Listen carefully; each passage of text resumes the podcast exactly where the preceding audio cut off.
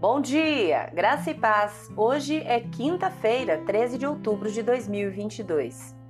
O vinhedo.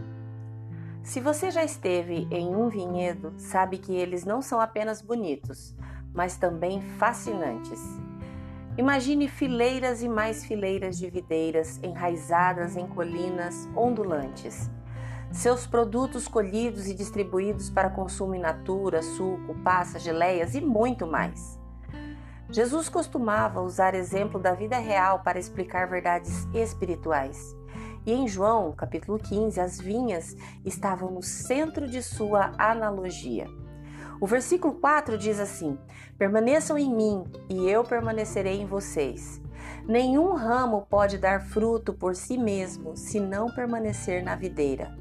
Vocês também não podem dar fruto se não permanecerem em mim.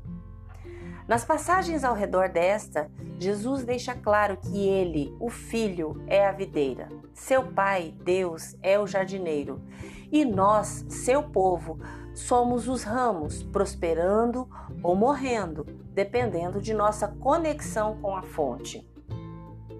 Você também pode pensar assim: o seu telefone não continuará funcionando se não estiver carregado mas quando está conectado a um carregador, que está conectado a uma fonte de eletricidade muito mais poderosa, seu dispositivo pode continuar funcionando como seu criador pretendia. Em contraste, uma videira ou o telefone, que é cortada de sua fonte, não pode continuar a produzir frutos ou enviar mensagens. Ela não pode sustentar a vida porque está separada daquilo que dá vida.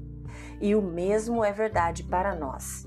Se queremos viver vidas que apontam, glorificam e magnificam a Deus, devemos permanecer conectados a Ele. Como nos mantemos conectados?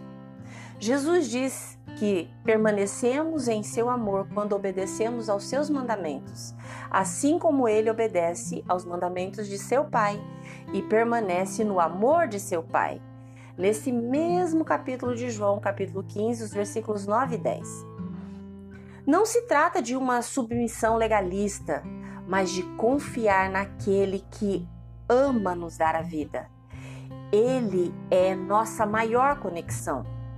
Então, neste momento, considere como Deus pode estar chamando você para aproximar-se dele. Que passos você dará nesse dia para permanecer conectado a ele? Você crê? Deseja? Ore comigo agora. Senhor Jesus, eu amo a Sua palavra, pois ela me conecta a Ti. Guia os meus passos para que eu possa permanecer firme nas Tuas preciosas promessas enquanto eu viver.